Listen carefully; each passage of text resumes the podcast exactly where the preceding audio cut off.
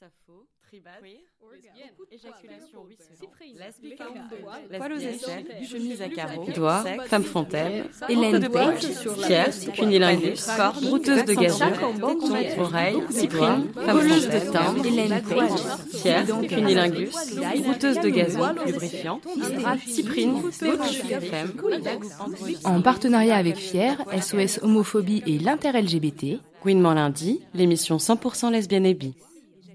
Tous les derniers lundis de chaque mois. Amazon, brouteuse de gazon, Colleuse de timbres. Bonjour et bienvenue à toutes et à tous dans Gouinement lundi, l'émission 100% lesbienne et bi sur Fréquence Paris Pluriel. Nous nous, nous retrouvons le lundi, le dernier lundi de chaque mois. Gouinement lundi est réalisé en partenariat avec Homo Micro, YAG et trois organisations, Fier, l'Inter-LGBT et SOS Homophobie. Co-anime cette émission avec moi, Émilie. Bonsoir Émilie. Bonsoir Brahim. Et Léa. Bonsoir Brahim. Ça fait plaisir de, de vous euh, retrouver. Alors le thème de ce soir, donc euh, des invités, des interventions euh, téléphoniques, plein d'autres choses. Voilà. Donc ce soir, en fait, on va débattre sur le thème du queer avec au téléphone avec nous depuis Montpellier Zoé Adam, militante du collectif Martine et doctorante sur les, les liens entre pratique, pratique pardon, artistique et pratique queer en France et en Espagne. Bonsoir Zoé. Bonsoir. Euh, Cécile Lavier, militante à Garces et membre de l'équipe de la Queer Week 2016. Bonsoir Cécile. Bonsoir. Et Charline qui sera là pour nous lire des textes euh, queer et féministes. Bonsoir, Bonsoir, Charline. Bonsoir. pour commencer cette, cette émission sur le queer, on va se, se- se demander d'abord qu'est-ce que c'est, puisque c'est un mot qu'on entend beaucoup. Et, et donc on va revenir un peu en arrière avec un texte de Dorothy Allison que va nous lire Charline. Lorsque dans les années 1980, j'ai entendu parler par hasard du concept de sexualité féministe, je ne savais pas vraiment ce qu'il véhiculait. Bien que j'ai été et sois encore féministe, que je me sois engagée à réclamer le droit de gérer mes désirs sexuels sans placer ces désirs sous la coupe d'une société qui a peur du sexe, les demandes d'explication ou de justification de mes fantasmes sexuels m'ont embarrassée. Comment explique-t-on ces pulsions, ces pulsions sexuelles? Les guerres du sexe sont terminées, paraît-il, ce qui me donne toujours envie de demander qui les a gagnées. Mais mon sens de l'humour paraîtrait sans doute un peu obscur à des femmes qui ne se sont jamais senties menacées par la manière dont la plupart des lesbiennes pensent et utilisent les termes perverses et queer. J'utilise le terme queer pour signifier plus de choses qu'avec celui de lesbienne. Depuis que je l'ai utilisé pour la première fois en 1980, j'ai toujours pensé qu'il impliquait que j'étais non seulement une lesbienne, mais aussi une lesbienne transgressive. Femme, masochiste, aussi sexuellement libérée que les femmes que je recherche, et aussi pornographique dans mon imaginaire et mes activités sexuelles que la pensée hétérosexuelle dominante l'a toujours cru. Ma tante Dot disait pour plaisanter Il y a deux ou trois choses que je sais parfaitement, mais jamais les mêmes et pas aussi parfaitement que je le voudrais. Ce que je sais assurément, c'est que la classe sociale, le genre, l'orientation sexuelle et les préjugés raciaux, ethniques et religieux forment un maillage complexe qui façonne et place des barrières dans notre vie et que résister à la haine n'est pas chose facile. Clamer son identité dans le chaudron de la haine et résister à cette haine est infiniment compliqué et pire presque impossible à expliquer. Je sais que j'ai été haïe parce que j'étais lesbienne, à la fois par la société et par le milieu plus intime de ma famille au sens large, mais j'ai été également haïe ou méprisée, ce qui est d'un certain côté plus fragilisant et insaisissable que la haine, par des lesbiennes dont le comportement et les pratiques sexuelles avaient été forgés par leur classe sociale. Mon identité sexuelle est intimement liée à ma classe sociale et à ma région d'origine, et la haine dirigée contre mes préférences sexuelles est pour une grande part dirigée contre mon milieu social. Bien que beaucoup de personnes, les féministes en particulier, aiment prétendre que ce dernier n'entre pas en ligne de compte.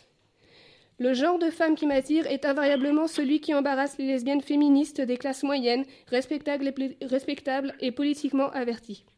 Mon idéal sexuel est, la butch, exhibitionniste, dotée d'un physique agressif.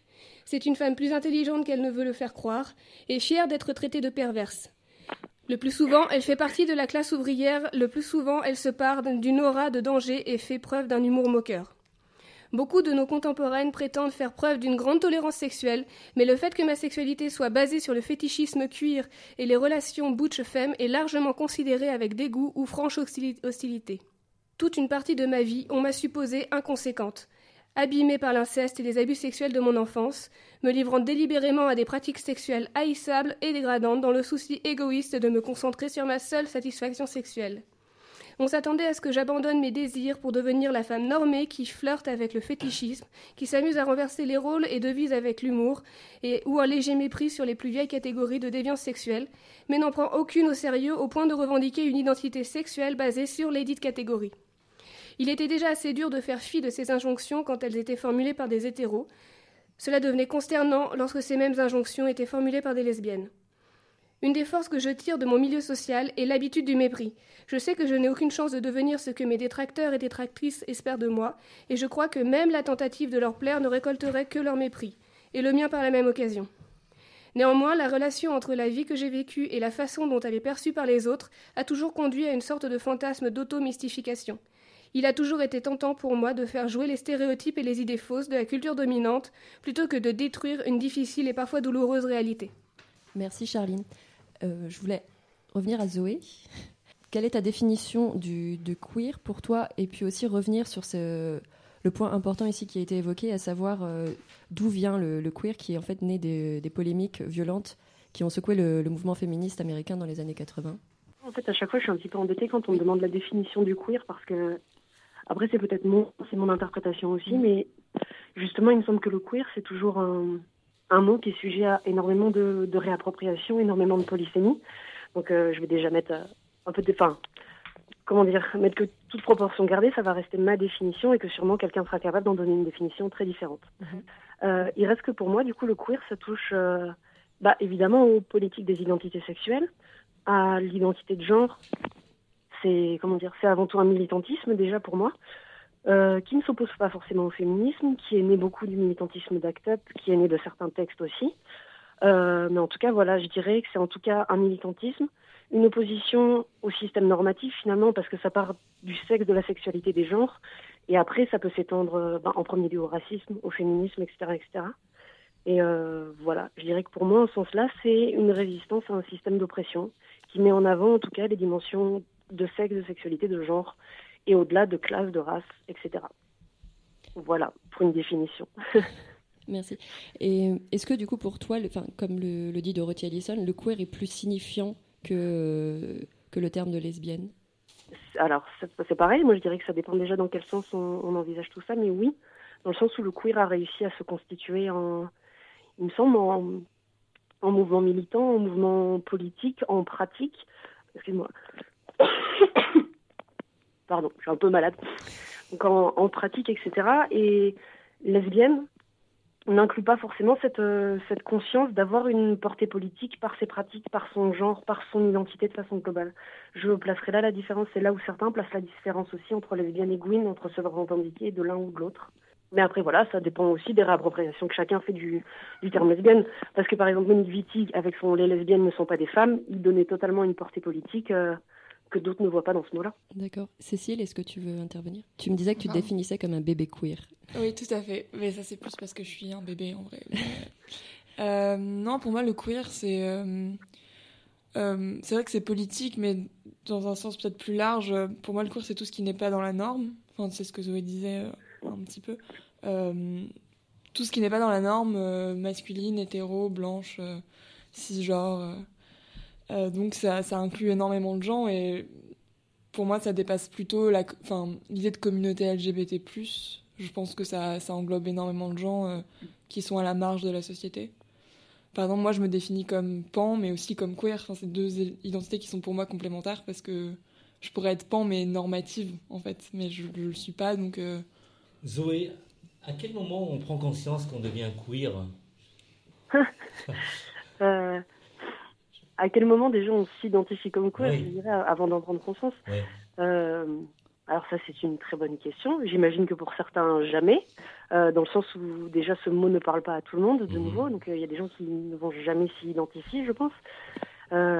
plus personnellement, ça a été au moment où bah, j'ai découvert mon identité, on va dire au début lesbienne, mhm. que je me suis intéressée au militantisme LGBT et que très vite je me suis aperçue qu'il y avait toute une façon de penser pour paraître euh, bien gentil, bien normal, et mais regardez, on est comme vous, vous les hétéros, vous, euh, enfin peu importe en fait, mais vous, ce système normatif, mhm. on est comme vous finalement, et où je me suis dit non, non, moi je veux pas rentrer là-dedans. Si je veux pas rentrer là-dedans, pourquoi et comment penser cette, euh, cette envie de pas rentrer dans une, dans une norme parce que ça ne correspond pas? Et à partir de là, en tout cas, moi j'ai pu m'identifier à, euh, à ce mouvement qui qu'on l'appelle queer ou autrement, mais en tout cas pour moi, je l'ai identifié au queer, cette idée de pas de pas vouloir disparaître et de pas vouloir euh, fondre mes différences pour que surtout on ne les voit pas. Pour avoir une petite idée, à peu près, est-ce qu'on peut compter combien de personnes queer en France? Est-ce que vous arrivez un peu à recenser? Non? Ah non, aucune idée ça. euh, oui, enfin moi j'avais plutôt une... Oui. Oui.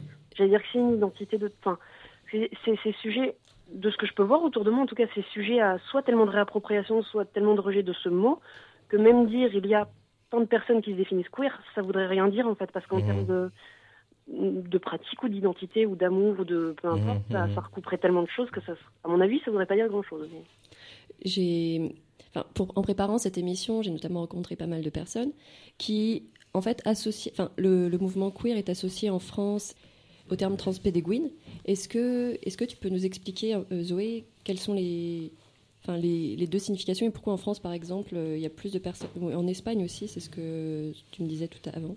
Les, les différents. Enfin, ce que, c'est, ce que ça recouvre les deux alors de nouveau, pareil, hein, ça va être à mon sens. Mais queer est un terme qui vient beaucoup des États-Unis, qui est une insulte très forte, euh, qu'on n'arrive tout simplement pas à traduire en France. Et il me semble que le terme transpédéguine, euh, c'est justement retranscrire un petit peu ces identités qui sont à la base des insultes. Je veux dire, on se fait traiter de PD, on se fait traiter de Gwyn avant de le revendiquer. Et du coup, revendiquer cette identité comme quelque chose de, politique, de militant, et pour résister justement à, cette idée de tu ne devrais pas être PD, tu ne devrais pas être Gwyn. Cette idée voilà, de, reprendre des insultes à son compte, qui est finalement un, phénomène de réappropriation de l'insulte assez connu, euh, ça donne en France un mouvement transpédéguine euh, dont après les problématiques recoupent tout à fait celles du queer. Mais c'est une façon, en tout cas au niveau des mots, de, de s'identifier, de se revendiquer et de, comprendre d'où on vient. Juste pour rebondir sur ce que tu disais, justement, le, terme américain queer signifie étrange, louche, de travers. Et c'était, comme tu le disais, une insulte euh, du vocabulaire populaire qui équivaut au français, bon, soit à PD ou euh, etc., avec la, connotation de tordu. Et queer donc s'oppose à, straight, qui est donc ce qui est droit, ce qui est dans la norme et qui désigne donc les hétérosexuels. Pour précision, est-ce que tu veux ajouter quelque chose sur ce rapport entre transpédéguine et queer? Euh, je parlais à Cécile en fait, mais si tu. Non, je pense que c'est là qu'on voit que je suis un bébé. je, je pense pas en être capable, non, mais. Euh, Peut-être Charline, ouais. Oui, Charline. Euh, non, moi, je, je, je, me demandais juste si c'était pas le bon moment pour euh, donner la définition de note de bas de page de Dorothy Allison. Sur les gardes de sexe Sur, euh, non, sur queer. Ah. Oui, parce qu'il y a une note de bas de page pour définir queer. Alors, elle dit Queer est au départ un mot anglais qui signifie bizarre. À partir de la fin du 19e siècle, il en est venu à désigner péjorativement toute personne qui n'était pas hétéronormée et est ainsi devenu une dénomination usuelle des homosexuels. LE. Au début des années 90, des activistes ont renversé le stigmate en s'appropriant le terme pour se démarquer des politiques intégrationnistes LGBT et continuer d'affirmer des sexualités de genre et de genre subversifs. Donc euh, peut-être peut-être qu'une intuition ce serait de dire que euh, la dénomination euh, transpédéguine c'est euh, pour s'opposer aussi aux, aux, politiques, enfin genre aux LGBT assimilationnistes. Je, je, je, me demande si en France, en tout cas, on n'a pas commencé d'abord à se, à se, définir comme transpédéguine avant de se définir euh, comme, euh, enfin, comme mouvement transpédéguine avant de se définir comme mouvement queer. Étant donné que les théories queer sont arrivées très tard euh, chez nous. Je ne pourrais pas répondre à cette question. Il faudrait plus l'analyser. Euh, alors, on va re revenir aussi sur le, la, la, semaine. Enfin, la semaine dernière, c'était la, la, Queer Week. Oui. Et alors, avant de, de te faire intervenir, Cécile, donc, euh, on, on, va diffuser un reportage qui a été euh, réalisé par euh, Gwynement Lundi, où on a rencontré à la Queer Zine Fair, où on a donc la foire un peu de fanzine queer, où on a rencontré donc Larissa de l'association Polychrome qui vient de lancer le premier numéro de, leur, de, de fanzine qui s'appelle Neon Wand, ou Neon Wand.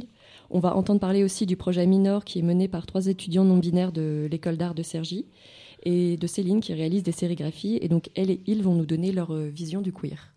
Neon Wind, c'est en fait un petit jouet euh, assez rigolo. C'est une tige euh, qui émet des, des, petits courants électriques qu'on peut faire parcourir sur le corps. Et donc on aimait bien l'idée d'un truc qui titille et qui chatouille et qui en même temps du coup est aussi lié euh, bah, au désir et aux sexualités. Polycom se, définit comme un, un, un, collectif queer dans la mesure où il, il essaye de, de donner euh, de la visibilité à des à des approches artistiques et culturelles qui sont soit pas normées ou, pas binaires ou qui questionnent euh, ces questions de, normes. Ça, se situe au niveau des sexualités, du genre, sur des questions politiques en fait aussi. C'est quelque chose qui est aussi polymorphe c'est ce qui nous plaît, qui est hybride euh, et qui est sans cesse en train de se redéfinir aussi quelque part. Moi c'est Keito. Donc avec Jeanne et Yolande, euh, on a décidé juste de faire un projet en fait sur euh, sur une planète qui s'appelle Minor. Donc il n'y a pas vraiment de collectif, c'est juste le nom du projet en fait. Donc c'est la première fois qu'on travaille tous les trois ensemble. C'est une histoire fictive qui se passe sur une planète qui s'appelle Minor. Et il y a quelque chose dans la Terre qui fait que si vous restez en place, vous vous transformez en pierre. Cette chose-là, elle a été euh, admise et acceptée par les gens. Ils, le revendiquent. Il y a des personnes qui se sentent pas de devenir pierre, décident de devenir nomades. Et donc là, c'est un peu euh, leur histoire, euh, la présentation de leur univers, les doutes qu'ils ont eus, la fracture entre le moment où ils décident de, de, vivre pour eux et pas pour les autres. Et donc il y a aussi un accompagnement sonore qui vient enrichir le projet. L'objet, on l'a pensé comme euh, quelque chose euh, de pas linéaire, quelque chose qui s'assemble. Euh. C'est queer aussi parce que, ouais, en fait, c'est né en fait, d'une discussion qu'on avait. où on racontait un peu nos expériences personnelles par rapport au queer et pour nous trois, enfin si je peux parler de nous trois, on ne fait pas partie du collectif. c'est pas qu'on est dans le rejet, mais c'est juste qu'on s'est autoconstruit nous-mêmes et euh, c'est juste en se rencontrant euh, entre nous qu'on a réussi à trouver euh, des idées communes et ça s'est fait donc du coup on a commencé à écrire et après les dessins sont venus mais c'est un peu une métaphore en fait de ce qui est queer c'est les roches, la norme, les personnes qui bougent, ceux qui sont queer et si je me définis comme queer oui. oui. Pour moi c'est un peu une c'est pas vraiment une anti-norme, mais on rapproche de cette idée-là. C'est un peu euh, un rejet euh, de tout ce qui peut être euh, normé, donc que ce soit au niveau du genre ou de la sexualité. Mais ça va du côté politique aussi. c'est, donc c'est un mélange de tout ça. C'est un mouvement identitaire qui est toujours dans la recherche de se réinventer. c'est, c'est jamais fixé, c'est toujours dans le mouvement. Il y a quelque chose vraiment de perpétuel. Moi je m'appelle Céline et je fais euh, de la gravure et de la sérigraphie. Moi j'ai plus envie de représenter des sexualités ou des corps qui, euh, pas forcément normés, qu'on n'a pas forcément l'habitude de voir, en tout cas dans un truc mainstream. Et après c'est peut-être plus en lien par rapport à ma pratique puisque en fait moi je fais de la gravure sur bois et après je rehausse mes images et je passe par la sérigraphie. Du coup, c'est un processus assez long et je suis plus à l'aise dans l'idée de déconstruire pour construire. Et du coup, moi, ça me semble aussi en lien avec mon rapport euh, à l'attente. J'aime bien me mettre dans des processus euh, de douleur créative. J'aime bien dans l'idée que ce soit long, que ce soit un peu dur, que ce soit un peu complexe. Voilà, enfin, du coup, il y a un petit rapport SM autant dans ma pratique que dans mes images. J'avais envie que le fond il corresponde un peu à la forme et c'est un peu euh, des choses je suis queen, après je sais pas si je, me définis comme queer, mais je sais pas, c'est un peu, j'ai un peu l'impression que c'est un truc un peu à la mode. Du coup, je, sais pas, je, serais pas très objective sur ce mot-là. Peut-être que l'espace queer me laisse plus de possibilités, de perméabilité dans ce que je peux proposer et être, et voilà, je sais pas. Donc c'était le reportage qui était euh, réalisé la semaine dernière à la Queer Week et on a oublié de préciser que le premier extrait du livre que nous avons eu, c'était de Dorothy Allison, qu'on a d'ailleurs déjà lu euh, à un autre moment sur la littérature lesbienne sur l'écriture du roman. Pardon. Et donc, en fait, on voit ici, avec les, dans ce reportage, des visions très divergentes du, queer, notamment le concept qui revient beaucoup, c'est celui lié à la, fluidité. Est-ce que Zoé, tu peux nous, nous dire ce, ce, concept? Parce qu'au début, on est parti quand même, c'est ce que tu disais sur les, sur les pratiques liées au SM, notamment sur, enfin, en fait, tout ce qui est euh, tout ce qui était considéré comme euh, déviant entre guillemets dans les, euh, dans les même chez les personnes LGBT comme on dirait maintenant. Et en fait, maintenant, cette histoire liée au SM, elle a, elle a un peu disparu des revendications. Enfin, elle a un peu disparu et on retrouve beaucoup le concept plutôt de fluidité. Donc expliquer le concept de fluidité un petit peu, c'est ça? Ouais, enfin aussi et son, son rapport avec le queer. Pourquoi est-ce que maintenant c'est ce concept-là de fluidité qui apparaît plus dans, les dans, le, dans, la, dans la réappropriation pardon, du, du, queer par les personnes, plus que le côté militant ou comme c'était au début, comme c'était le cas au début? Ben, je pense quelque part que quand le, notamment quand le queer est arrivé, il me semble en tout cas, j'étais pas aux États-Unis à l'époque, mais il y avait ce terme qui, qui recoupait tout un tas de tout un tas de pratiques, tout un tas d'identités politiques ou intimes. Euh, et en tout cas, il y a eu un moment où les, en fait, où les étiquettes ont un peu, j'ai l'impression, explosé. Il y a, alors, il y en a qui parlent de taxonomie, il y en a qui parlent de catégorie, de ce qu'on veut, mais finalement, c'est le fait de, il y a beaucoup, beaucoup de mots qui sont apparus sur, euh, il me semble en tout cas, hein, sur, le, sur le devant de la scène, comme euh, pansexualité, gender fluid, gender queer. Euh, euh, je me souviens d'un article de Sam Boursier qui en dénomme 54, il me semble, sur Facebook et qui commente ce fait que quelque part c'est bien et d'un autre côté euh, c'est aussi beaucoup beaucoup plus vaste que juste un mot.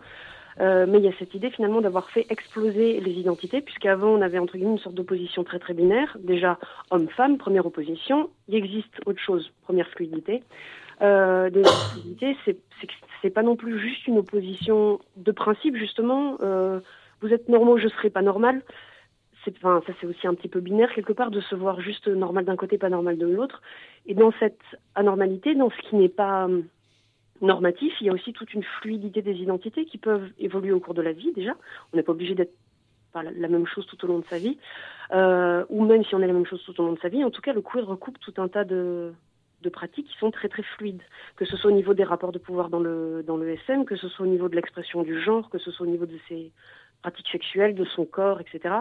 Et en tout cas, il me semble que c'est peut-être pour ça que ce concept de, fluidité revient un petit peu plus. C'est parce qu'au-delà de la dépolitisation qu'on peut parfois déplorer un peu quand même, il y a cette idée de... On n'est pas juste dans l'opposition à un système, on est aussi dans une construction de plein de possibilités. Moi, je le vois comme ça en tout cas. Mais, mais certains regrettent, enfin, certaines regrettent justement que cette... Euh, enfin, dans cette déconstruction de plein d'autres identités, en fait, on efface justement les identités et que on efface euh, les identités et du coup on efface les rapports de pouvoir qui les, qui les relient. Par exemple, certains opposent aussi la définition de queer à, enfin, ou l'idée de queer, ou tous les concepts liés au queer, à, euh, au terme LGBT qui euh, serait complètement enfin, opposé en fait, dans cette, dans cette idée-là. Je suis pas sûre que de démultiplier les identités comme ça, ça fasse forcément oublier les rapports de pouvoir. Par contre, ce que je trouve dommage en tout cas, c'est que parfois, on va dire, ou chez certaines personnes en tout cas, du coup, le, queer se résumerait à quoi? Un jeu sur le vêtement, un jeu sur l'apparence et, l'androgynie, ou un jeu sur euh, ses pratiques sexuelles et ce qui serait possible de faire, et sans se rappeler que derrière, il y, des, il y a des fondements politiques, que derrière, si on est capable de ça dans un temps donné, et si pour telle personne c'est du vêtement, c'est aussi lié à sa classe, à son sexe de, enfin, attribué à la naissance, que c'est et que ça va un petit peu, enfin il me semble en fait que le queer va justement un petit peu au-delà que se dire euh, je peux être androgyne, je peux être ceci, je peux être cela. Que derrière justement il, est, devrait y avoir un engagement politique peut-être un peu plus fort sur euh, ce que ça signifie.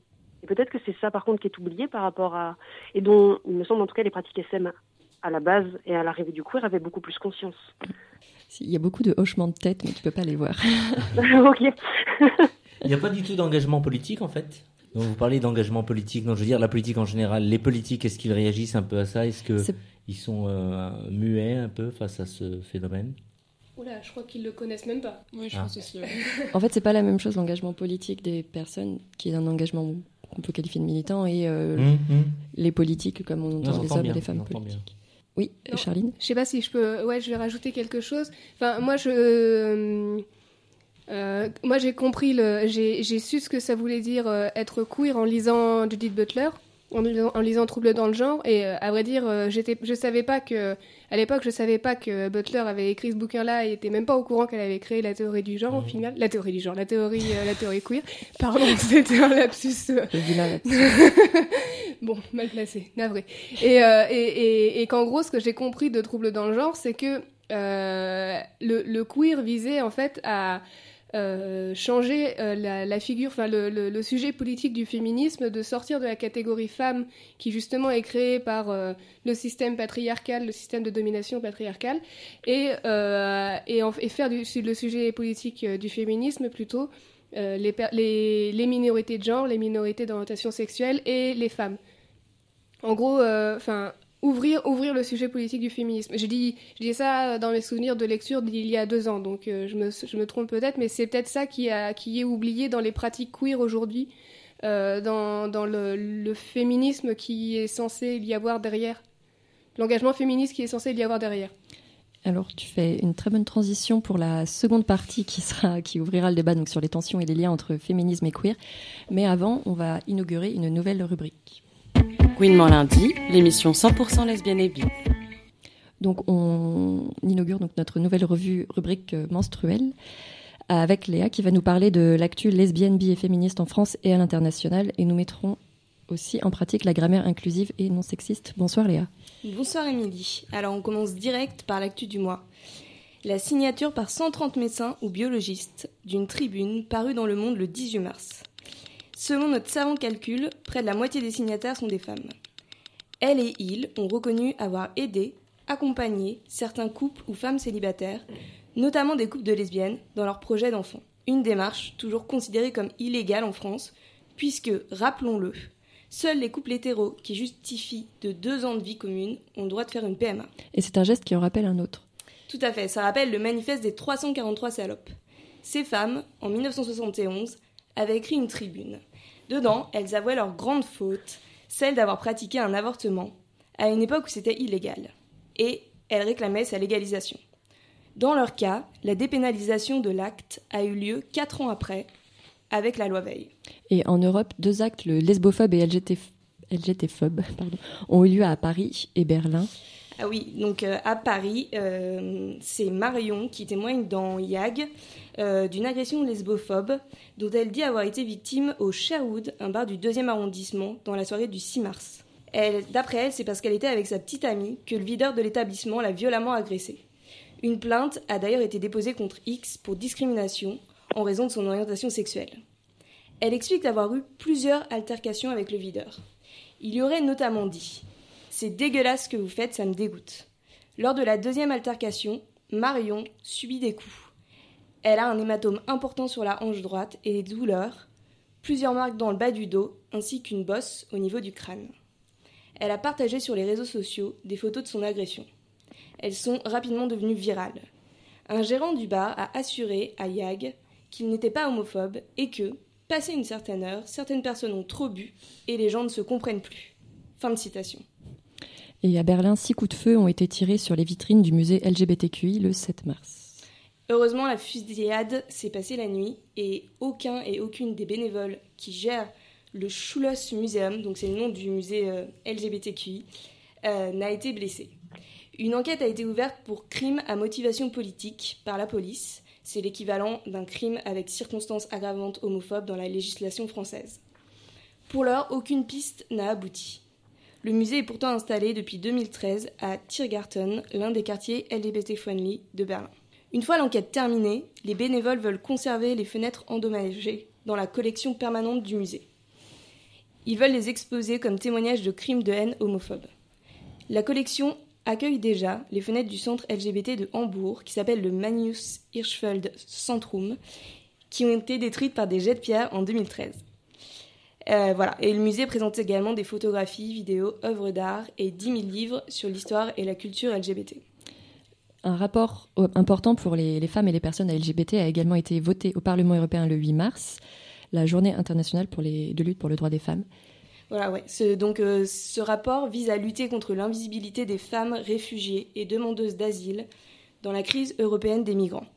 Il invite les États membres de l'Union européenne à prendre en compte la situation spécifique des femmes migrantes. Harcèlement, sexe de survie pour payer les passeurs, on appelle ça sexe de survie, viol ou encore mariage forcé sont quelques-unes des violences subies par les femmes migrantes et dénoncées par, euh, par ce rapport. Que propose le texte? Donc en fait, il y a 66 recommandations, comme permettre aux femmes d'obtenir un statut indépendant de celui de leur conjoint, mettre en place des dortoirs ou salles de bain non mixtes pour réduire le risque d'agression sexuelle, ou encore former les personnels des centres d'accueil aux violences sexistes. Mais surtout, le rapport appelle les États européens à accepter toute demande d'asile fondée sur des violences sexuelles, notamment les mariages forcés et les mutilations génitales. Et ce statut indépendant est un élément important pour euh, l'autonomisation des femmes, précisons-le. Et est-ce que l'orientation sexuelle et l'identité de genre des personnes sont également prises en compte dans ce Oui, le texte euh, recommande d'avoir une attention particulière pour les réfugiés LGBTI. La liste des pays sûrs utilisés pour envoyer certaines demandeuses d'asile dans leur pays, si celui-ci est considéré comme safe, ne peut pas être la même pour les personnes hétéros et cisgenres ou pour les personnes LGBTI. Par exemple, la Turquie ou les pays des Balkans sont inscrits sur cette liste, alors que les agressions LGBT-phobes y sont très nombreuses. Donc au final, le rapport a été voté à 388 voix pour, 150 contre et 159 abstentions. Et même s'il n'a pas de valeur contraignante pour les pays européens, c'est quand même une avancée symbolique importante. Tout à fait. Et dernière actu, si vous en avez marre des t-shirts de la manif pour tous dont on a évoqué euh, la présence tout à l'heure, une ligne de vêtements au slogan lesbien et féministe a été créée en Californie. Voilà, donc euh, avec des slogans du type Comment oses-tu penser que je suis hétéro? Euh, Le futur est femme.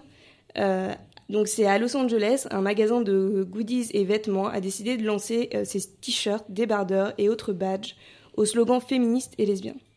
C'est réalisé en partenariat avec Instagram et Earth Story, une asso qui promeut l'histoire lesbienne en ligne. Et d'ailleurs, 10% des recettes seront d'ailleurs reversées au centre d'archives The Lesbian Earth Story Archive de Brooklyn à New York.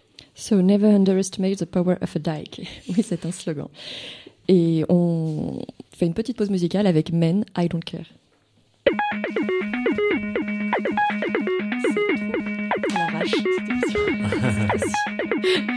euh...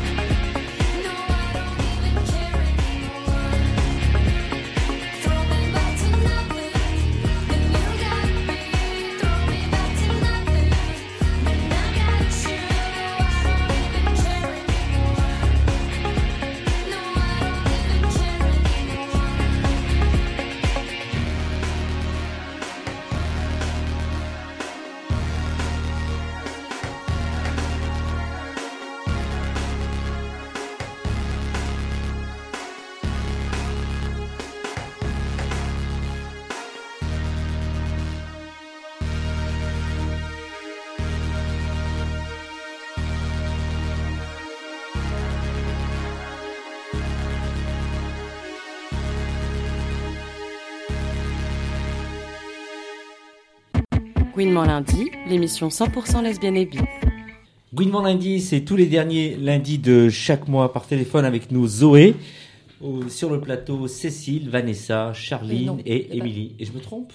Oui, non, il n'y a, pas Vanessa. Il y a juste Charline. Il y a juste Charline. Et on peut pas la faire venir, Vanessa? Non, non, non, elle est indisponible. Euh, donc en fait, on revient avec les. On revient donc avec la deuxième partie sur les féminismes, enfin, partie féminisme et queer sur les tensions et les liens entre les deux théories. Et on va d'abord lire un texte de, enfin, Charline va lire un texte de Nicole Claude Mathieu, qui est euh, une critique de féministe matérialiste du, du queer, extrait d'un livre Madonna, érotisme et pouvoir. Oui, c'est euh, un article de, de ce bouquin euh, sur Madonna, genre sur le travail de Madonna vu au prisme du féminisme et, des théories queer. Nicole, Claude Mathieu est euh, une anthropologue féministe. Elle a été à l'origine du MLF dans les années 70 et elle écrit encore euh, en 2003 donc euh, cet article sur dérive du genre et stabilité des sexes. Un extrait de l'article. Alors. Réalité, mot, mot particulièrement détesté du postmodernisme qui m'apparaît comme un nouvel obscurantisme et particulièrement dangereux sous la forme qu'il prend dans les Women's Studies nord-américaines, non seulement en critique littéraire et en histoire, mais aussi en ethnologie. Il va de pair avec un relativisme extrême qui tend à interdire toute généralisation transculturelle ou transglaciale sur les rapports entre, entre les sexes au nom des infinies différences culturelles ou subculturelles entre les femmes. Quand on ne parle que des femmes dans le féminisme postmoderne. Car on ne parle que des femmes dans le féminisme postmoderne. Selon les textes et les contre-textes, les mouvements et les contre-mouvements, ou bien on nous dit qu'il faut déconstruire la catégorie femme, car le féminisme euh, précédent l'aurait, paraît-il, essentialisé. Rappelons quand même qu'une grande partie de ce mouvement avait voulu rassembler les femmes contre leur essentialisation, c'est-à-dire leur naturalisation, dans et par le rapport de pouvoir imposé par les hommes. Mais on se garde bien de parler des hommes dans ce type de féminisme. On ne sait pas s'il existe une catégorie homme, il n'est question que de masculin. Ou bien on nous dit qu'il faut cette catégorie femme la rehausser, lui donner de la force, du pouvoir ou de la puissance, mais on ne voit jamais que ce soit la force de se défendre contre quelque chose, contre le pouvoir des hommes, encore moins. Bien que ces discours déconstruisent ou renforcés euh, la catégorie femme euh, euh, aient l'air contradictoires, ils ont un point commun, le psychologisme et l'abandon de l'analyse des rapports sociaux concrets. Ainsi, ne s'intéresse-t-on plus qu'au gender auquel on donne un contenu unique, symbolique, représentationnel et au corps individuel, qu'on se représente finalement comme pure donnée anatomique, même quand on prétend le dénaturaliser. Cela me donne l'impression d'un fruit dont on ne verrait que la surface, la pelure, d'une part, et d'autre part, le noyau, la pelure. Les aspects symboliques, imaginaires de l'opposition de genre masculin-féminin, d'où l'intérêt au spectacle de la différenciation vestimentaire et donc au travestissement, d'où aussi l'intérêt psychanalytique à déplacer le fameux phallus. Le noyau dur, le corps anatomique, d'où l'intérêt à la différence sexuelle et le désir d'une indifférenciation des sexualités. Ce qui est oublié dans tout ça, c'est la chair du fruit, le centre, ce qui constitue le fruit en fruit et le rend mangeable, et en l'occurrence immangeable sous sa forme actuelle. La réalité des rapports quotidiens entre hommes et femmes. Ce qui est oublié, c'est le sexe, non pas au sens de sexualité, mais au sens de catégorisation biologique continuant à fonctionner socialement, le sexe social. Le postmodernisme m'apparaît comme un nouveau nominalisme, un nombrilisme individualiste. Ce n'est pas la mort du sujet, c'est la mort du sujet politique relationnel. Malgré sa prétention à situer les discours, il est vrai que ce n'est que par rapport à d'autres discours, c'est la mort de toute pensée sociologique et historique. Bref, un nouvel obscurantisme qui me semble particulièrement grave lorsqu'il s'agit de la situation des femmes. Comme le dit Michel Riyad-Sarcey en 1993, la domination comme phénomène social est détournée par un certain post-postmodernisme au jeu épistémologique. Donc ce qui est post-moderniste ici, qui n'est pas nommé, c'est le, le queer c'est ce qu'elle. Euh... Oui, c'est les théories postmodernes euh, issues, euh, entre gros guillemets, des, euh, des, des, philosophes français oui. foucaliens. Mmh. Zoé, est-ce que tu peux nous, nous, apporter ta vision sur cette critique un peu. notamment, là, ce qu'elle dit, c'est qu'on reproche. Enfin, on a, que le queer reproche aux, aux féministes matérialistes d'être essentialistes, ce qui est un peu un, un comble.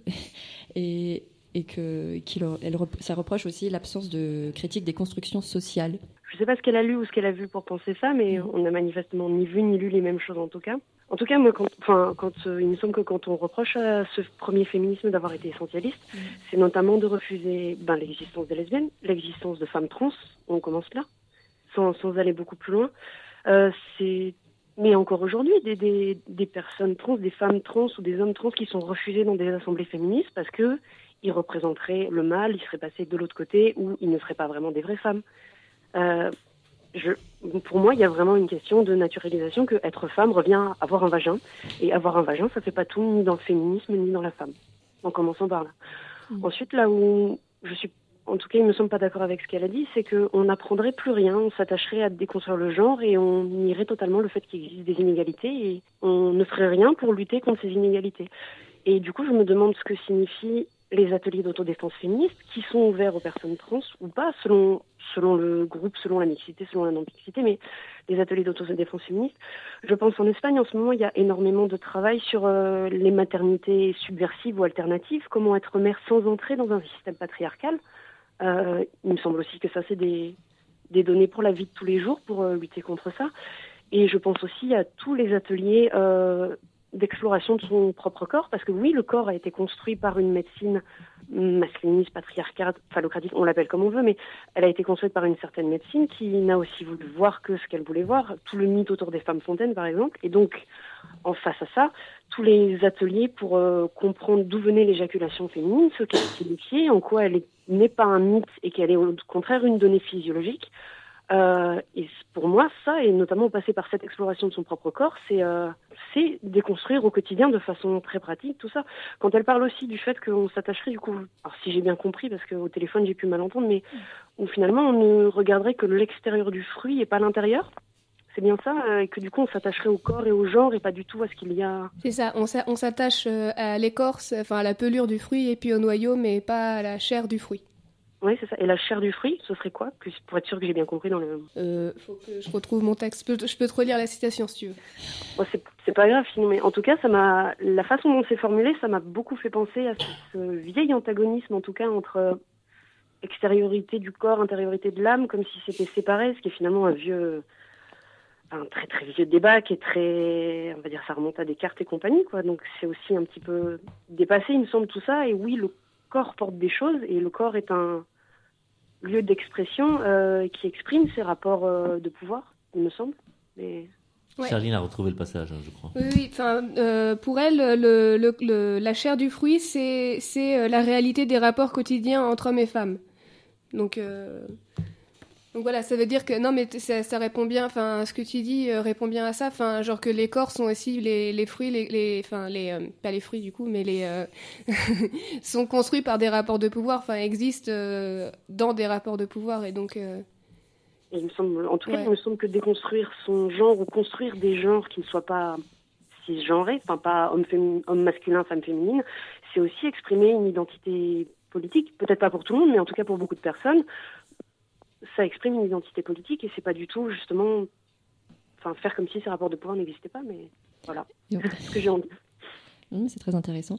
Et pour faire le lien justement entre, puisqu'il y a eu beaucoup de, de critiques, de, un peu du type de Nicole, Nicole Claude Mathieu de la part de féministes euh, matérialistes, et, mais il y a aussi des féministes mat- radicales ou matérialistes qui euh, cherchent à faire un lien entre le, entre le féminisme et maté- radica- maté- pardon, matérialiste et, et, euh, et le queer, dont euh, Sophie Noyer qui a écrit un, un article sur ce sujet que Charline va également nous lire. Oui, enfin Sophie Noyer est juste euh, doctorante et, euh, et travaille là-dessus euh, dans, dans le cadre de sa thèse. Euh, et elle est passée par euh, GARS, le collectif féministe de Sciences Po. C'est une copine. Alors, son article c'est pour un féminisme matérialiste et queer, et je vais juste vous en lire l'introduction parce qu'il est, est déjà très claire. Alors, cet article se propose de faire une lecture critique et théorique du tournant matérialiste queer dans le but de dialoguer avec les analyses féministes matérialistes françaises. En France, nombreuses féministes et en particulier des féministes matérialistes assignent la pensée queer à une démarche postmoderne et poststructuraliste. En ce sens, elle la place en complète, opposition avec l'approche marxiste et matérialiste. Dans la mesure où les théories et pratiques queer s'inspirent en grande partie d'une réflexion foucaldienne, qu'elles s'intéressent donc aux rapports de pouvoir multiples et diffus et envisagent la normalisation et la performance des, subjectivités de genre et sexuelles, elles ne prendraient pas en compte les dominations systémiques et hiérarchiques et délaisseraient la division sexuelle du travail et les rapports sociaux de genre. Ces féministes matérialistes dénoncent la posture idéaliste, relativiste, individualiste, voire naturalisante des politiques queer.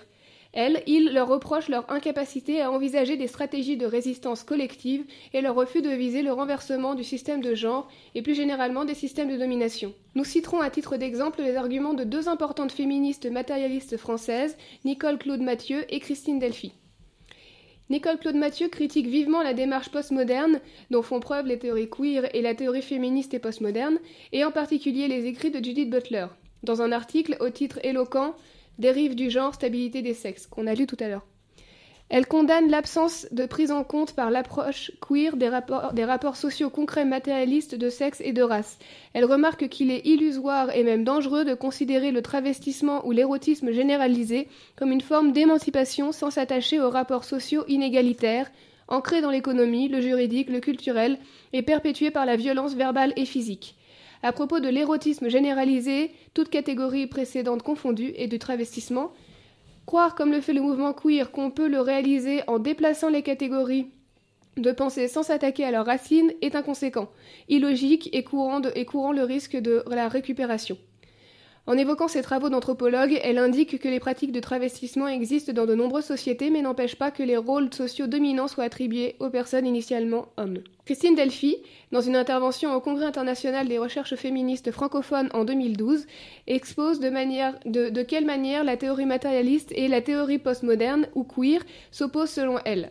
Elle affirme que seule la première est véritable constructiviste que seule, la, que seule la première est véritablement constructiviste, donc la, la théorie postmoderne, et permet en ce sens de comprendre le genre, la race et la sexualité comme des constructions sociales. En fait, non, c'était la théorie matérialiste. La théorie matérialiste, pardon.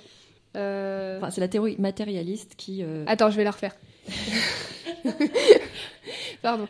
Donc je, relis mon paragraphe. Christine Delphi, dans une intervention au Congrès international des recherches féministes francophones en 2012, expose de quelle manière la théorie matérialiste et la théorie postmoderne ou queer s'opposent selon elle. Elle affirme, que seule la première est véritablement constructiviste et permet en ce sens de comprendre le genre, la race et la sexualité comme des constructions sociales. Elle rappelle que le féminisme matérialiste conçoit la domination de genre comme un système global qui hiérarchise la société en deux catégories et assoit la domination de l'une sur l'autre dans tous les domaines sociaux, économiques, politiques, sexuels et intellectuels. La sexualité n'est que l'un de ces domaines qui sont par ailleurs tous reliés entre eux. Christine Delphi pense que la théorie queer, au contraire, n'envisagerait l'oppression qu'à travers le prisme de la sexualité. Celle-ci serait par ailleurs conçue comme isolée des autres domaines sociaux. La théorie postmoderne queer affirmerait enfin que les rapports de pouvoir qui caractérisent la sexualité lui seraient en quelque sorte inhérents et ne résulteraient d'aucune construction sociale, et qu'il serait ainsi vain de vouloir les éliminer. La dissociation entre la pensée queer et la réflexion matérialiste entendue dans un sens large n'est pas le seul fait des féministes matérialistes et ou marxistes. Les théoriciennes et activistes queer dénoncent l'essentialisme et l'universalisme qu'implique la vision monolithique de la domination proposée par les matérialistes, et la façon dont cette dernière reconstruit des bicatégorisations, notamment hommes-femmes, qui sont excluantes et normatives.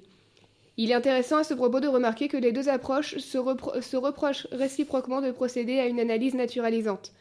L'article de Marie-Hélène Boursier, La fin de la domination masculine, pouvoir des genres, féminisme et post-féministe queer, en 2003, illustre bien, à mon avis, la teneur des critiques adressées aux féministes matérialistes par les tenants de l'approche queer. Merci Charline, tu peux reprendre ton souffle.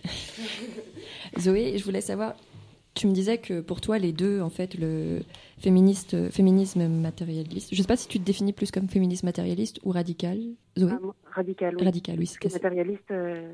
Oui, non, mais c'était juste pour vérifier, j'avais soudainement un doute. Tu me disais que féministe radic... enfin, le féminisme radical et, le queer se complétaient pour toi, que c'était dans le prolongement de. qu'elles se complétaient et que du coup, euh, lors de ton.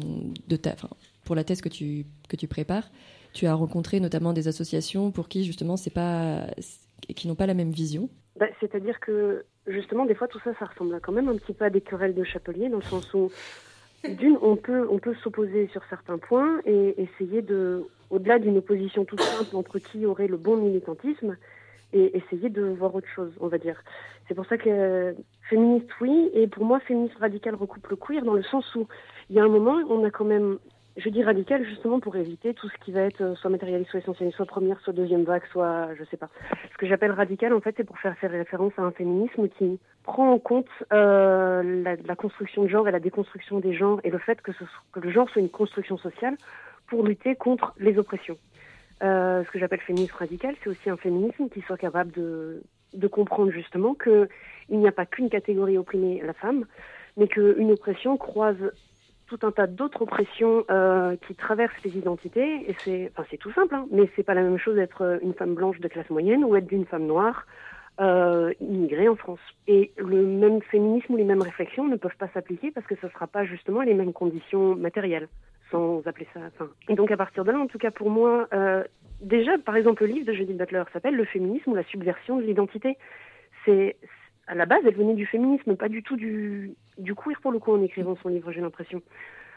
Euh, et en tout cas, oui, pour moi, ça se recoupe totalement dans, cette idée de lutter contre des oppressions et de comprendre qu'il n'y a pas, il n'y aurait pas juste une oppression qui serait un gros méchant, qu'on l'appelle le capitalisme ou le patriarcat ou peu importe.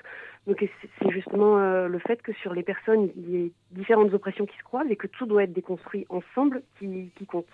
Et donc à ce sens, pour moi, hein, de nouveau, qu'on parle de sexualité, qu'on parle de genre, qu'on parle de classe, de race, en tout cas, il faut être capable de le déconstruire. Qu'on se revendique du féminisme ou du queer. Et non, il me semble en tout cas qu'il y a certains féministes qui sont capables de croiser ces, d'être sur cette intersectionnalité-là, et, voilà. Et donc, parmi les associations ou collectifs que tu étudies, on va dire, pour, euh, pour ta thèse, est-ce que qui se définit comme queer, féministe? Est-ce que les, les, deux se mélangent souvent ou pas souvent? Mhm. Euh, bah, au final, le mot queer est beaucoup plus rejeté que. et surtout rejeté en fait. C'est-à-dire, j'ai rencontré quelques associations, ou, en tout cas, j'ai étudié, à défaut de les avoir quelques associations qui se revendiquent comme queer. Euh, c'est-à-dire, je disais en France, il y a les queer Farnham, il y a le collectif Martine, dont je fais partie, donc, qui se définit justement comme queer et féministe. Euh, et il y a le collectif euh, Let's Dyke à Metz. C'est en tout cas les trois principaux que je retiens qui se définissent qui vraiment revendique cette idée de oui, on est queer. Tous les autres collectifs que j'ai pu rencontrer, donc notamment XXY à Lille, Gender Terrorista, c'est fier à Paris, euh, c'était du féminisme radical ou pas radical, mais en tout cas soit du féminisme, soit autre chose, mais en rejetant un petit peu ce mot queer, il me semble. Et après, j'ai rencontré beaucoup de collectifs en Espagne il n'y en a aucun qui s'identifie comme queer, au moins ça c'est clair. Ils s'identifient euh, sur euh, donc Transmarica Boyo, qui est soit l'équivalent, très, très, littéralement la, la, traduction de Transpédiguine, mhm. euh, soit transféministe, qui est donc un courant qui naît de la rencontre entre euh, tout le militantisme trans et tout ce, ce que j'appelle donc ce féminisme radical. Euh, et où les deux se sont mis à travailler ensemble sur des problématiques justement à la fois de corps, de sexe, de sexualité, de classe, de race, dans tout ce que ça peut avoir euh, d'intersectionnel. Mais ce que je retiens justement de la parole de ces, groupes en Espagne, c'est que tous, alors que c'était des, entretiens différents, m'ont dit voilà, qu'il y avait eu tout ce débat sur queer ou pas queer qui vient des États-Unis, qui est un concept qui leur parlait pas, qu'ils ont pu développer d'autres concepts comme celui de transféminisme, mais qu'au final, le but est le même de lutter contre des systèmes normatifs et des oppressions, et peu importe comment on l'appelle au final. Et justement, alors le concept de transféminisme, en fait, il est complètement, enfin, il est assez différent entre l'Espagne et, la France. Est-ce que tu peux nous l'expliquer? Celui de l'Espagne Oui. Bah déjà, c'est un concept assez récent. Il est de. Le, le, livre qui porte ce nom-là, en tout cas, a été publié en 2013 et il a été fait à l'issue de. Bah d'ailleurs, c'est assez étonnant parce que c'était des journées d'État sur euh, la femme, de façon globale. Sur et lors de. Oui. C'était, ça, ça, je sais plus, euh, je saurais pas vous donner la traduction exacte parce que c'est enfin, le terme est en espagnol, mais mm. journée d'état du féminin, on dirait à peu près. Et il y a du coup des militantes féministes et des militantes trans qui se sont rencontrées et qui au bout d'un moment ont dit euh, ça suffit, on va travailler ensemble en fait. Et ça donne euh, tout un tas de collectifs du coup qui travaillent autour de ces idées de ces idées là. Du coup, en effet, il n'y a pas le mot queer, il y a très peu les notions de performativité. On croise plus du tout ni Foucault ni quiconque de qui ont été les fondateurs du queer. Pourtant, il y a bien cette idée d'avoir euh, des genres différents, des corps différents et surtout des pratiques différentes en fait. Des, pratiques au niveau corporel, sexuel et au niveau euh, de comment est-ce qu'on peut pratiquer justement une intersectionnalité, qu'elle soit économique, écologique, anticapitaliste, euh, que ce soit par rapport à son origine ethnique, que ce soit par rapport au handicap qu'on peut avoir sur son corps, tout simplement. Voilà, c'est un petit peu ça le transféminisme. Mais vraiment, ils accentuent beaucoup cette idée d'intersectionnalité, y compris dans leur, euh, dans leur lutte au quotidien, où du coup, il va y avoir des, des, des rencontres avec, par exemple, des personnes euh, avec des handicaps, où les militants vont aller à euh, des manifestations pour le droit au logement, ce qui finalement a à voir, puisque les queers sont plus précaires que certains autres, puisqu'on n'est pas tous de la même classe. Voilà. Je ne sais pas si ça répond très très bien à la question, mais le, truc, c'est que c'est bah pareil, c'est un mouvement qui, dès son introduction, dit on peut pas en donner une définition fermée, et pourtant on a bien des problématiques euh, qu'on a en commun. Mhm. Donc là, on a, on a beaucoup lu de textes sur les de critiques matérialistes, et on a aussi un dernier texte. Après, on arrête de vous embêter. De alors Marie-Hélène Sambourcier, qui a été euh, écrit en 2002, qui s'appelle Queer Movement. Oui, c'est pareil. Je vais vous lire l'introduction en essayant de mieux me débrouiller que tout à l'heure. Alors, Judith Butler est complètement folle, ne croyez-vous pas? Me disait l'autre jour un grand éditeur français qui, après avoir songé un très court instant à traduire l'auteur de Gender Trouble, l'avait décrété intellectuellement et éditorialement incorrect. Nous vivons dans un pays décidément bien réticent en, matière de politique sexuelle. À peine traversé par un féminisme qui, au mieux, plaide pour sa survivance et qui a complètement évité sa phase réflexive et critique, du moins pour l'instant, nos frontières sont cadenassées. Nous ne traduisons pas les textes de référence qu'il s'agisse du féminisme, du post-féminisme, de la théorie queer ou des théories postcoloniales, alors qu'ils sont lus en Espagne, en Allemagne, en Italie ou au Mexique. Ce manque de circulation de savoir nous prive de bien d'autres théoriciennes et praticiennes de la théorie queer. Il explique, il explique partiellement la pression définitionnelle que continue de déclencher le queer en France, the queer. La formulation substantialisante pourrait passer pour une blague ontologique auprès des tenants de la théorie queer, tant ils se sont évertués à faire de la guerre aux essences et aux identités naturalisées, car après tout, c'est cela le cœur de la théorie politique mouvement queer. Un rapport hypercritique à l'identité et aux politiques de l'identité, qu'elles soient homo, hétérosexuelles, nationales, de genre, de classe, de race, intersection de traits identitaires comprises avec une conscience aiguë de la ressource identitaire, du fait qu'elle est quotidiennement exploitée par les entreprises, dans l'armée, par le showbiz, à la télévision, ni Star Academy, ni C'est mon choix ne nous prouveront le contraire, et dans la chambre à coucher, qui débouche sur une manière de faire de la théorie et de la politique qui ne s'inscrit pas dans un scénario d'inspiration marxiste révolutionnaire, avec la séquence oppression, révolution, abolition, éradication, mais plus modestement et de manière moins totalisante, dans une logique de résistance micropolitique qui emprunte à des stratégies de resignification, de désidentification, de prolifération, de réappropriation, des genres par exemple, mais pas seulement, comme autant de manières d'exploiter les ressources identitaires de, de manière post-identitaire. Est-ce que tu voulais réagir plus globalement, Cécile, sur euh, ce qui a été dit jusqu'à présent? Euh, Non, je trouve juste étonnant, en fait. Enfin, peut-être parce que moi, j'ai jamais pensé une différence entre le féminisme et le queer, mais de, de penser que parce qu'on est queer, on, on pense pas à un rapport de force, en fait. Je, trouve ça assez étonnant de. Euh, enfin, pour moi, le féminisme et le queer est forcément lié, puisque quand on est féministe, on se bat contre une société qui, qui, nous, assigne un genre et qui nous assigne une construction de genre qui, nous assigne des comportements et des pratiques. Et, et donc, en tant que féministe, je me bats pour ça. Et en tant que queer, j'essaye de, de recréer, en fait, une, fois qu'on a détruit ce genre, qu'est-ce qu'il y a derrière? Moi, j'essaye de me recréer une identité euh, qui soit. Donc, pour moi, les deux vont forcément ensemble. Il y a destruction et reconstruction. Et, et le fait de. Et, pour moi, le, enfin, le déplacement dont tu parlais entre un, un rapport de force entre hommes et femmes et un rapport de force entre hommes, donc privilégiés, et euh, les minorités de genre et les femmes. Enfin, pour moi, c'est beaucoup plus intéressant dans notre lutte aujourd'hui. De, en fait, il y a des dominants et il y a, y a tous les autres en fait qui sont qui sont écrasés par ces dominants. Et je pense que, pour moi, c'est plus intéressant de le penser comme ça que de que d'essayer à tout prix de faire rentrer plein de gens dans une catégorie de femmes qui, qui ne va pas forcément euh, à la plupart des, des personnes. Voilà. Merci. Et Zoé, est-ce que tu avais un dernier mot avant qu'on passe à la, au titre musical ou pas En tout cas, ça m'a rappelé que par exemple en France, euh, Female Masculinity de Judith Ashton n'est toujours pas traduit, si, si je ne m'abuse, mais par exemple moi je l'ai lu en espagnol.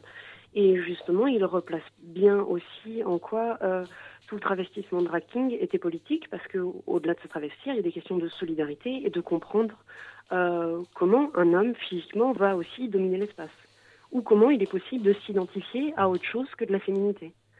Euh, et je pense que c'est peut-être aussi ces textes qui font défaut à un certain féminisme qui n'a manifestement pas lu en quoi le travestissement était politique. Je ne sais plus le texte qui avait été lu justement comme quoi euh, justement le travestissement ne serait pas politique. un texte qui a été lu C'est celui de euh, Nicole Claude Mathieu. C'est celui de Nicole Claude Mathieu. Voilà. Et c'est vrai que c'est problématique quand, quand même euh, Bellux vient à peine d'être euh, le ne suis-je pas une femme vient à peine d'être traduit et vient à peine de paraître. Et comment est-ce qu'on peut Enfin, je veux dire, à un moment, on peut pas tout repenser, réinventer de zéro, alors que ça a été pensé juste à côté. Et même euh, Poe de Dorothy Allison qui était euh, euh, qui vient d'être réédité mais qui pendant une très longue période n'était pas édité euh, était pas réédité en français. Ok, mais nous allons passer à Slazer Kinney.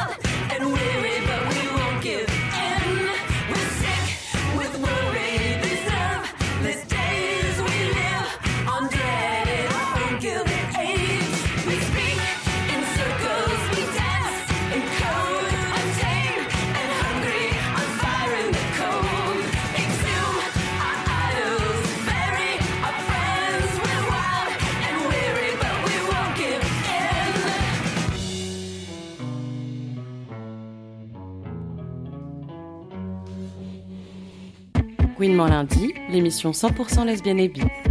Dernière partie de Gouinement lundi avec nous par téléphone Zoé, euh, comme invité Cécile, euh, Charline, Léa est avec nous et Émilie. Oui, et on passe donc à la troisième et dernière partie sur les pratiques et identités queer, avec un autre reportage sur un cours de tango queer qui euh, se déroule à Paris. Il a été créé en 2010, il est donné par Miranda Lindelow, et Gouinement Lundi a participé au bal, la- qui s'appelle la Milonga, la Milonga pardon, qui est donc queer, à l'ancien squat artistique, le Théâtre de Verre, dans le 19e arrondissement.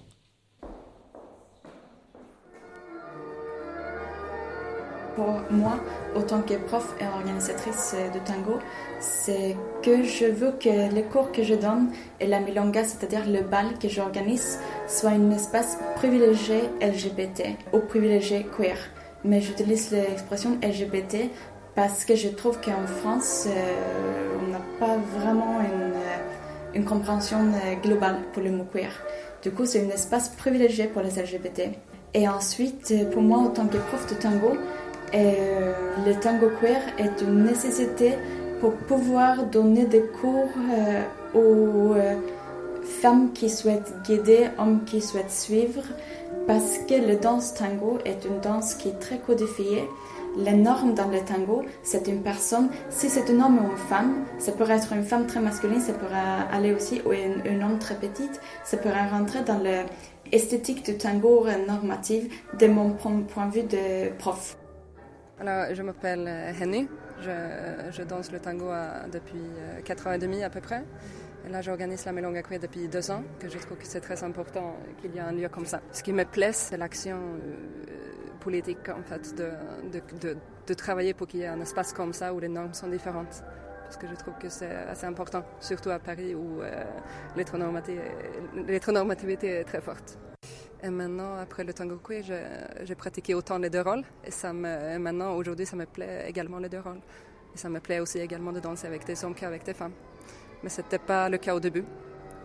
Euh, ça me dérangeait parce que tu es assigné à une place euh, en tant que femme. De, tu dois suivre, tu dois suivre un homme, euh, tu dois être conforme à une certaine féminité, etc.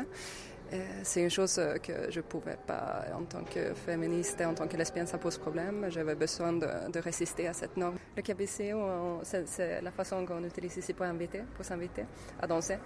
Et du coup, ça passe par le regard. Tu invites quelqu'un par le regard, tu, tu trouves un contact avec les yeux avec quelqu'un et tu commences à danser. Euh, on préfère faire ça parce que souvent la façon d'inviter, ça peut être un peu violent presque. Ça peut être euh, une sorte de non-respect en fait. Il y a souvent des hommes euh, qui, viennent t'inviter d'une façon, ils assument que tu, veux danser avec eux. Et c'est souvent comme ça que, en tant que femme, en quelque sorte, tu, tu, tu es assumé être disponible aux hommes. et c'est pas forcément agréable. Du coup, le KBCO, ça permet un certain respect de, de l'un à l'autre.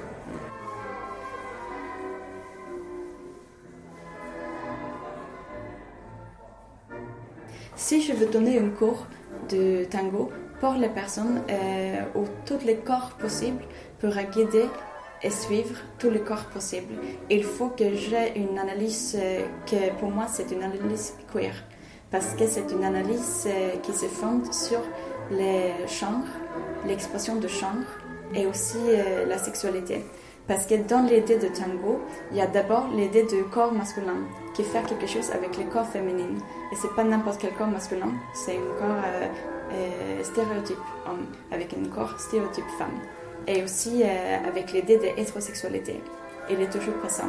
Même si on ne prononce pas cette, euh, ces idées, autant que prof de tango, ils sont toujours là. Et du coup, pour moi, autant que prof de tango queer, il faut que j'ai une analyse euh, queer. Que je me dis, euh, qu'est-ce qui se passe avec le tango?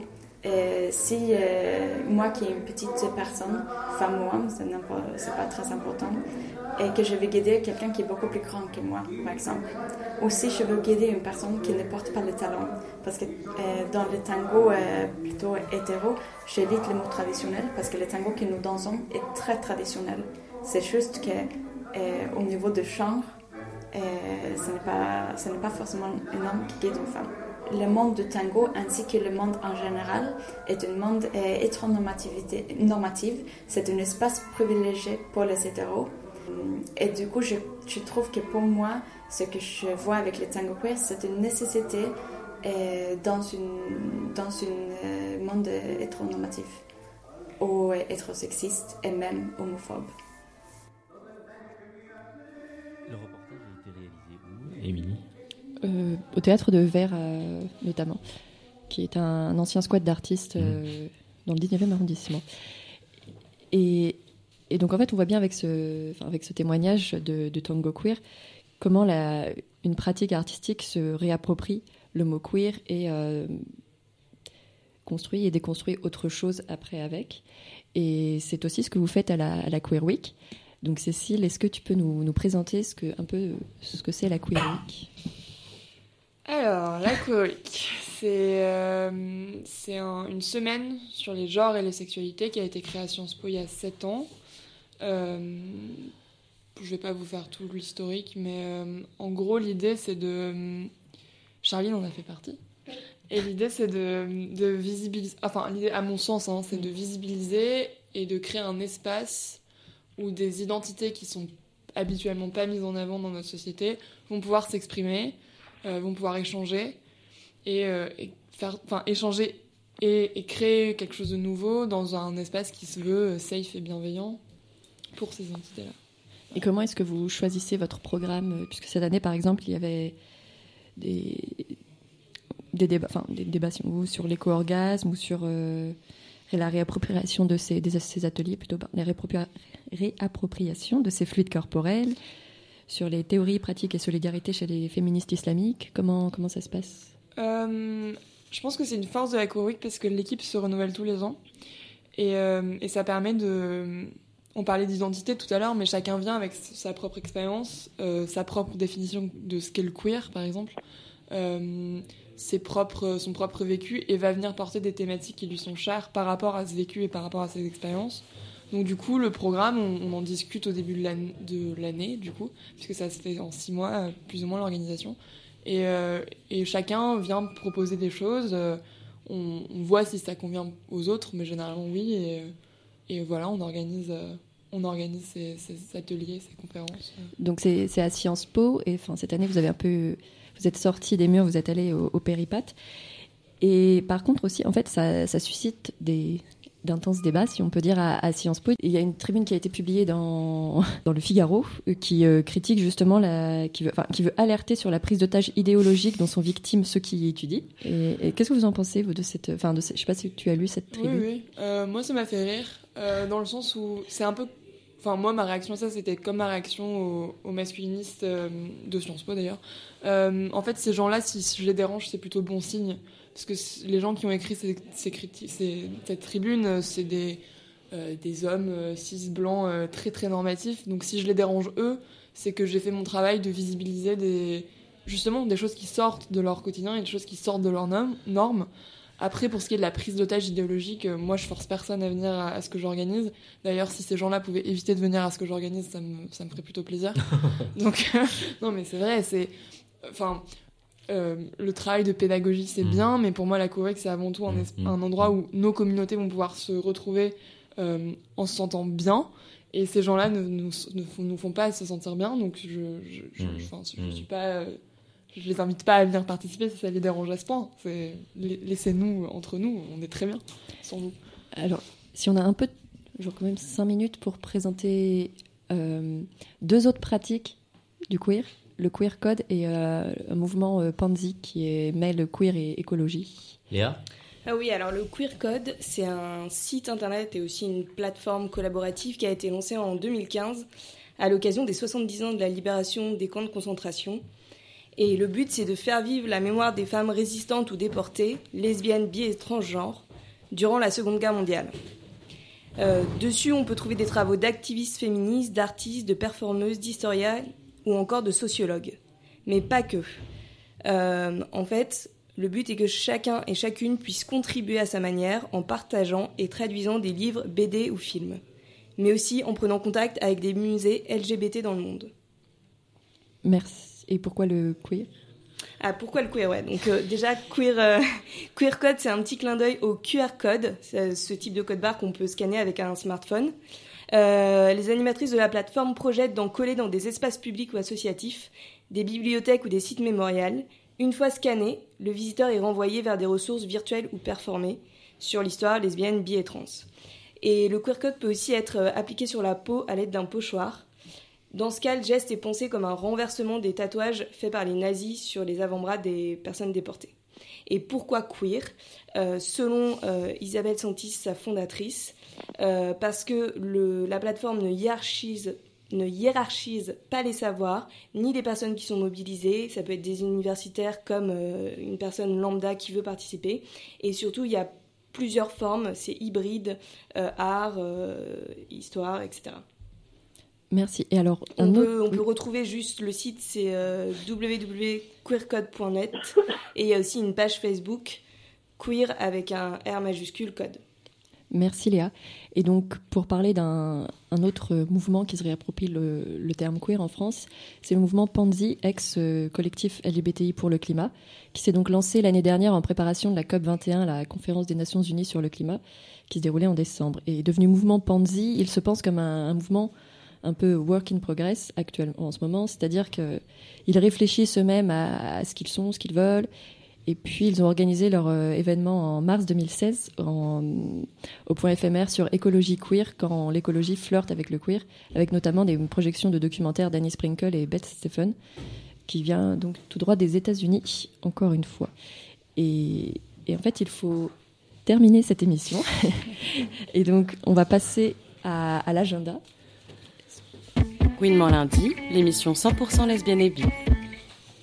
Alors l'agenda très rapidement, le printemps des associations LGBT à Paris se tiendra donc le 2 et 3 avril à l'espace des Blancs Manteaux. La soirée de clôture du festival des femmes sans mêle aura lieu le, le 2 avril au Trabendo et plusieurs soirées de lancement ce mois-ci. Le, le soirée de lancement du Lesbos Truck, le seul char lesbien de la marche des fiertés aura lieu le 8 avril à la Mutinerie. Autre soirée de lancement, celle du fanzine Galante qui aura lieu le 7 avril au Bar à Bulles et du site Queer Paris dont on aurait aimé parler aujourd'hui mais pour cause de problèmes techniques on ne l'a pas fait, désolé, aura lieu le, le 17 avril au Yono à partir de 18h et donc c'est un site web qui se propose de regrouper notamment tous les événements queer à Paris. Euh, voilà, je voulais remercier Zoé, merci. Merci à vous. et merci Charline et, Célie- et Cécile pardon et Léa d'être euh, d'avoir Merci. et Brahim d'avoir participé ce soir. Merci à toutes. Euh, les prochains invités pour le 25 avril, Alors, tu as le- en mémoire euh, Non, on n'a pas encore les euh, contacté les invités, mais par contre, ce sera le- sur le thème du sexe, si mes souvenirs sont bons. Merci d'avoir participé à cette émission. Euh, à très vite et vous pouvez bien sûr réécouter l'émission. Où, Émilie? Alors, sur la page Gouinement Lundi, vous retrouverez euh, tous les liens, le, enfin, le lien, et aussi sur le site domomicro.net. Merci. Cette émission a été réalisée par euh, Isabelle. À très bientôt. Bonsoir. Sappho, éjaculation ruisselante, lesbique, Poil aux lesbienne, aisselles, chemise à carreaux, doigts, sexe, femme fontaine, Hélène Page, tête, cunilingus, brouteuse de gazon, oreille, cyprine, femme voleuse de timbre, Hélène Page, fière, cunilingus, brouteuse de gazon, lubrifiant, cyprine, femme, En partenariat avec Fier, SOS Homophobie et l'Inter-LGBT, Gouinement lundi, l'émission 100% lesbienne et bi. Tous les derniers lundis de chaque mois. Brouteuse de gazon, Colleuse de timbre.